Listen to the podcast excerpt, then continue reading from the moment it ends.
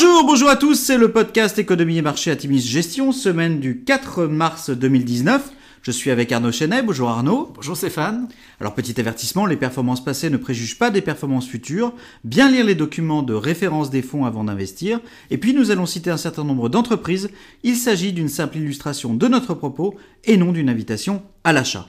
Alors cette semaine, nous avons titré Le show Trump continue. Encore une belle semaine pour les marchés globaux. De bonnes nouvelles en provenance des USA ont rassuré les investisseurs. La date butoir de mise en place des tarifs douaniers américains contre la Chine a été reportée. Jérôme Powell a confirmé devant le Congrès US que la Fed saurait être patiente quant à une future hausse des taux. Et les USA ont affiché un PIB en hausse de 2,6% en analysé au dernier trimestre. Statistique rassurante quant à la robustesse de la croissance US. La semaine a été par ailleurs marquée par l'échec du sommet entre la Corée du Nord et les USA, Donald Trump ayant quitté la table des négociations, une décision qui n'aura eu de fait un impact négatif que sur les actions coréennes. Le show Trump aura continué ce week-end avec de nouvelles attaques contre le dollar fort et la politique de la Fed notamment. Il est vrai que Donald Trump semble toujours plus rattrapé par les controverses quant à son élection et son entourage. L'audition de son avocat Michael Cohen devant le Congrès a ainsi été particulièrement calamiteux pour l'image du président américain. Par ailleurs, les marchés chinois ont progressé suite à l'annonce par le MSCI vendredi d'un prochain quadruplement du poids des valeurs de la Chine continentale dans les indices mondiaux. Sur la semaine, le CAC 40 progresse de 1%, le SP500 de 0,5% et le Nasdaq de 0,9%.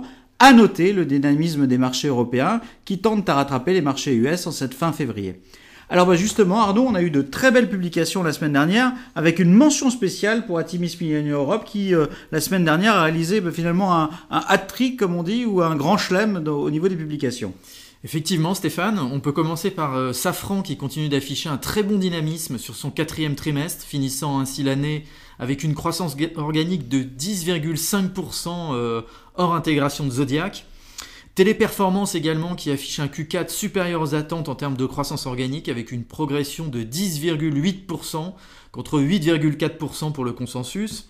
Et enfin Montclair qui dépasse toutes les attentes, ils l'ont encore fait au Q4 en termes de croissance organique, de marge brute et opérationnelle et surtout de free cash flow.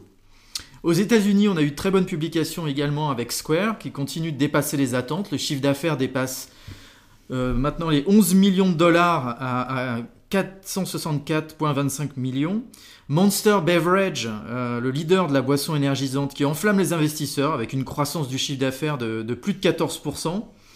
VMware qui annonce un trimestre bien au-dessus des attentes. La croissance de 16% des revenus à 2,59 milliards de dollars dépasse le consensus de 100 millions de dollars, avec 23% de croissance sur les bénéfices, les EPS dépassent de 10 cents les attentes des investisseurs.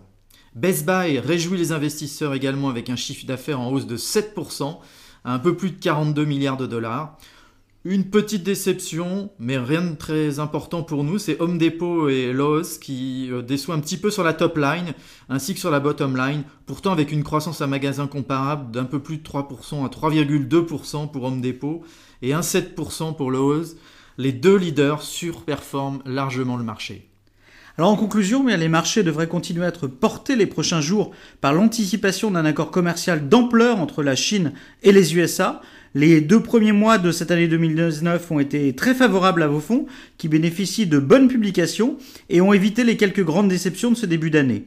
Alors attention à l'euphorie, euh, conscient de valorisation redevenue élevée, on, est, on, tend vers les plus, hauts les plus hauts aux États-Unis, estimant qu'une partie des bonnes nouvelles est dans les cours, nous souhaitons rester réalistes et n'hésiterons pas à nous alléger le cas échéant. Nous vous souhaitons une excellente semaine à tous. Très bonne semaine à tous.